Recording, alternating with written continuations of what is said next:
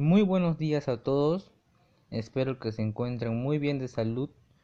Hoy hablaremos sobre las artes visuales. Yo les explicaré un poco acerca de la historia. Se gesta a fines de la Segunda Guerra Mundial, cuando los artistas europeos que habían emigrado a Nueva York asientan una producción artística que se relaciona con la libertad expresiva y formal, propiciada por las vanguardias a fines del siglo XIX, a lo que se sumó el crucial empuje que significaron las propuestas de Marcel Duchamp. Pero es alrededor de 1980 cuando el término artes visuales empieza a predominar en el vocabulario, pues es más adecuado para el arte contemporáneo que la denominación artes plásticas. En las artes plásticas se comprende que cada una de las disciplinas, ya sea dibujo, grabado, escultura, pintura o fotografía, es un ámbito cerrado en sí mismo, con sus métodos y fronteras bien definidas. Cada una tiene su universo propio que dialoga levemente con los otros. En cambio, el arte desde la segunda mitad del siglo XX en adelante propone una vasta interacción. En principio, esto se lleva a cabo integrando a la pintura o escultura otros recursos y lenguajes diversos, tales como sonidos, escrituras, imágenes en movimiento, etc. Esto naturalmente genera una amplia cantidad de formas posibles de hacer arte, ya que los criterios de producción y clasificación son más abiertos e integrados. Tipos de artes visuales. Existe una gran cantidad de artes visuales, no obstante se pueden dividir en tres grandes grupos. Representaciones tradicionales se asocian al concepto de bellas artes acuñado en el siglo XVIII para referirse a expresiones que pueden deleitar la vista con su belleza y buen gusto.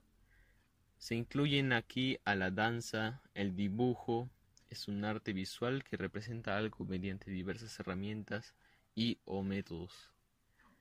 La pintura es una expresión de ideas que se hace de manera gráfica, además se pueden utilizar diferentes herramientas como acuarelas, óleo, vidrio, etc.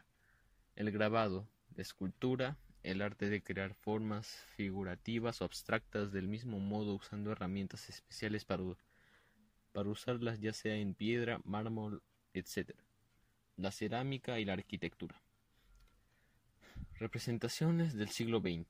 Inician con el impulso creativo otorgado por diferentes vanguardistas y exploraciones con materiales y técnicas. Se pueden incluir aquí el arte urbano, el cine, el arte cinético, el land art, las representaciones pictóricas abstractas, el arte graffiti. Es una expresión de arte urbano popular, puede ser de contenido crítico, humorístico o también grosero. La fotografía es el arte de obtener imágenes durante, durante debido a la acción de la luz. El arte óptico y el performance Representaciones digitales y contemporáneas. Se da con la llegada de las computadoras y los nuevos medios de comunicación que permitieron nuevas posibilidades de creación artística. Se agrupan aquí la fotografía digital, el arte multimedia el o videoarte. Es un medio artístico conformado a partir de presentaciones de video. Las instalaciones mixtas, donde convergen diferentes técnicas tradicionales y vanguardistas la ilustración digital y el arte interactivo. Los elementos del arte visual son el grupo de aspectos de una obra de arte, utilizados usualmente en su enseñanza y análisis, en combinación con los principios del arte. Serían los componentes o partes básicas para crear una obra de arte. Las listas de los elementos del arte varían en función de diferentes autores, pero en general incluyen las siguientes espacio, color, forma, textura y valor. El espacio es el área proporcionada por un motivo particular. Puede tener dos dimensiones, largo y ancho, o tres, largo, ancho y altura. La creación de una perspectiva visual que da la ilusión de profundidad es otro elemento de arte utilizado para crear un espacio. En las técnicas pictóricas clásicas hay un esfuerzo por recrear un espacio tridimensional. El uso correcto del espacio es un arte en sí mismo. El espacio puede ser clasificado como positivo o como negativo. El color es el elemento más expresivo del arte y es visto mediante la luz, reflejada en una superficie. El color es utilizado para crear la ilusión de profundidad, mientras los colores rojos parecen acercarse, los azules parecen retroceder en la distancia. Los colores primarios son rojo, azul y amarillo. Cuando los colores primarios se mezclan, se crean los colores secundarios, verde, violeta y naranja. Los colores terciarios se obtienen mediante la mezcla de un primario y un secundario. Amarillo naranja, rojo naranja, violeta rojo, azul violeta, azul verde y amarillo verde. La forma.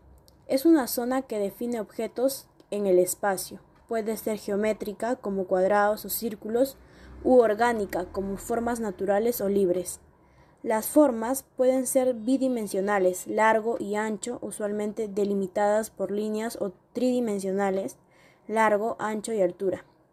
Al visualizar una obra de arte, lo primero que observamos son representaciones con una forma determinada, ya sean figurativas o abstractas.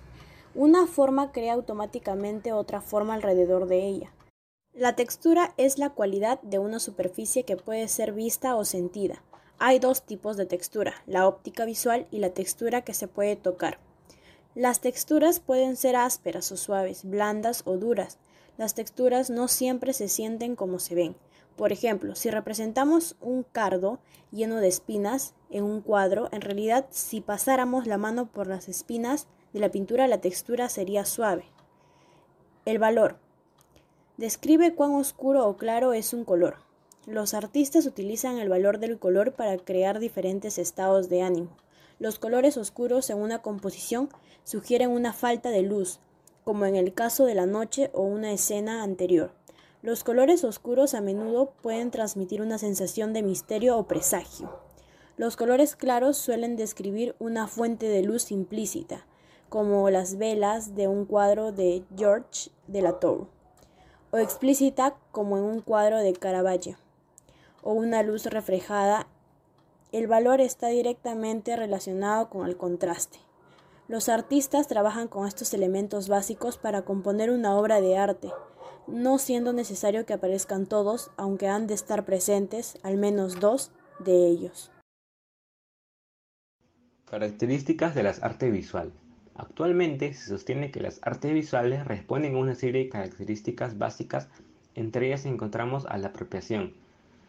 Se refiere a la incorporación de técnicas o estilos propios de diferentes corrientes y movimientos artísticos, así como de distintas épocas para el desarrollo de una pieza.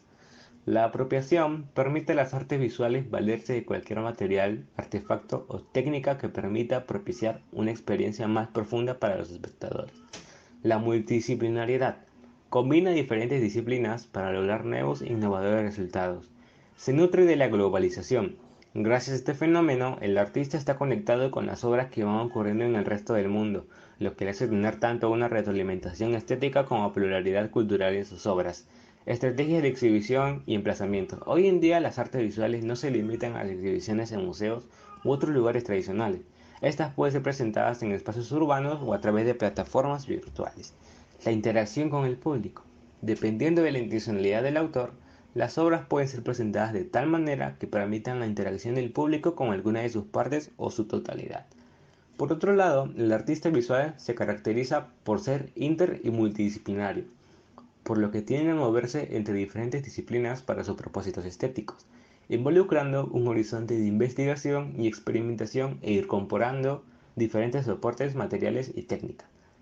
Otra de las características más de las artes visuales es que se nutre significativamente del fenómeno de la globalización, que facilita la circulación y el acceso a las propuestas artísticas que se desarrollan en todos los puntos del planeta propiciando una dinámica de retroalimentación estética y pluralidad cultural, pero también una especie de estandarización en el fenómeno artístico.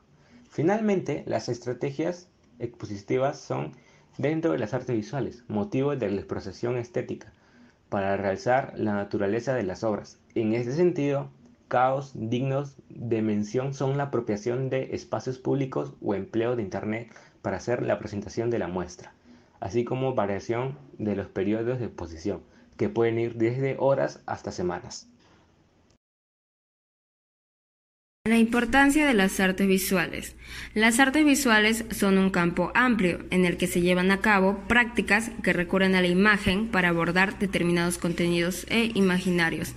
Pueden ser reales o no, es decir, en las artes visuales no solo es importante recrear lo que se observa en la realidad, también es posible construir imágenes basadas en poéticas imaginarias y percepciones abstractas.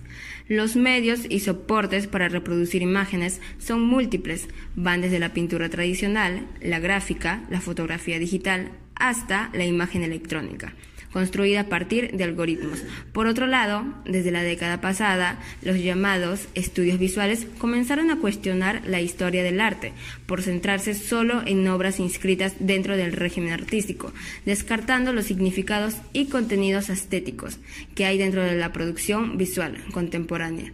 Eso incluye imágenes que se generan fuera del ámbito del arte, pero que no por ello tienen menos fuerza e influencia para crear significados estéticos en los receptores. Pensemos en las imágenes del mundo del cine, la televisión, la publicidad y todos aquellos actos visuales dentro de la vida cotidiana. Entre ellos, los religiosos y los que pertenecen a la historia local o a los símbolos de la identidad, estas imágenes no reconocidas como forma de arte, ahora son valoradas a partir de las condiciones sociales, mediante las cuales participan en la construcción de sentido en las personas. Los estudios visuales se preguntan cómo influye las imágenes en nuestra opinión acerca de los discursos y problemáticas sociales si bien la pintura hace visible lo que comúnmente no podemos percibir y sigue funcionando como un medio de comunicación política, en un elemento para la identidad colectiva. Hoy la producción de imágenes ocurre desde múltiples géneros y lugares. El problema es que mientras vivimos dentro de una cultura visual que nos sobresatura de imágenes propagandísticas, para incitarnos a comprar recurriendo a una poética visual de las mercancías, tenemos pocos referentes visuales que ofrecen narrativas valiosas de la vida y la sociedad desde puntos de vista desligados del poder económico y político. Por ello, las artes visuales siguen siendo una especie de refugio, donde se ofrece una visualidad no autorizada, que coincide totalmente con el poder. Esto es todo por hoy, nos vemos en la siguiente semana, gracias.